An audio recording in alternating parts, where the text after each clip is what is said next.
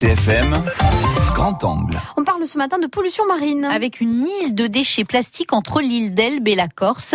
C'est le constat dressé par des scientifiques italiens et français qui signalent la présence de déchets qui dérivent au gré des courants et ce, au large de Bastia, Pierre-Louis Sardi. Le phénomène n'est pas nouveau. Cette mer de plastique a déjà fait son apparition dans le passé au même endroit. François Galligagne est responsable de l'Ifremer à Bastia. C'est une situation qui est chronique, c'est-à-dire que la disposition des courants fait que régulièrement on a des très très forte concentration dans cette Les courants en Méditerranée nord-occidentale sont organisés de telle manière que l'eau remonte la côte italienne. Et lorsqu'elle arrive sur le socle de l'île d'Elbe, de l'archipel toscan, en fait, elle ne peut pas passer. Et donc, à ce moment-là, elle va s'engouffrer dans le canal de Corse. C'est la raison pour laquelle on a des plus fortes densités. Vous voyez? Donc là, les courants sont accélérés, mais les densités sont très très fortes. Et le risque, c'est que lorsqu'on a des conditions météo défavorables, par exemple de vent nord-est euh, en été, et eh ben, du coup, on a des, des arrivées massives sur le littoral corse. Quoi. On a une idée de sa, de sa taille euh, actuellement? Alors, en fait, c'est de l'ordre de quelques dizaines de kilomètres, simplement au maximum, si vous voulez. Ce qui est important de comprendre, c'est que c'est des phénomènes qui ne sont pas permanents. Euh, lorsqu'on parle des îles de plastique dans le Pacifique ou dans l'Atlantique, c'est des courants qui sont permanents et donc on a toujours aux mêmes endroits les accumulations. En Méditerranée, ce sont des zones d'accumulation qui sont temporaires de l'ordre de quelques jours, quelques semaines, ou au maximum de trois mois, mais jamais permanente. Et donc, c'est difficile de maîtriser un petit peu ce qui se passe.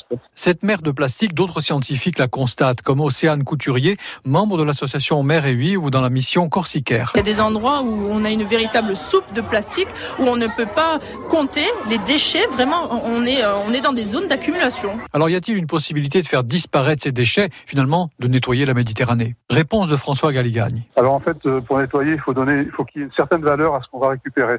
Donc, si vous allez chercher des filets de pêche sur les fonds, c'est des objets, si vous voulez, qui coûtent très très cher, qu'on peut réparer, qu'on peut réutiliser et recycler. Donc, ça a de la valeur. On peut nettoyer également sur les plages parce qu'on donne une valeur patrimoniale au site. Donc, c'est plus de touristes qui viennent.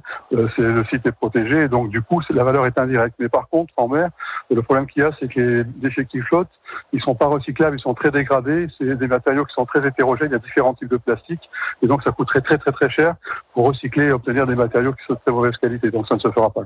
Avec ces milliers de tonnes de plastique qui dérivent, il y a aussi de quoi être inquiet pour notre santé. Océane Couturier. Le problème, au final, c'est que ce plastique va s'accumuler dans les tissus des poissons, va diffuser ces produits toxiques, et nous, derrière, on va manger ces poissons. Donc, les plastiques de la consommation courante contiennent du, du parabène, des phtalates, qui sont des perturbateurs endocriniens et qui sont très dangereux pour la santé humaine, puisqu'ils sont euh, reconnus comme euh, cancérogènes, mutagènes, reprotoxiques. Les scientifiques les plus pessimistes estiment que dans 30 ans, il y aura plus de déchets plastiques que de poissons en Méditerranée. Un grand angle à écouter quand vous voulez sur notre site internet.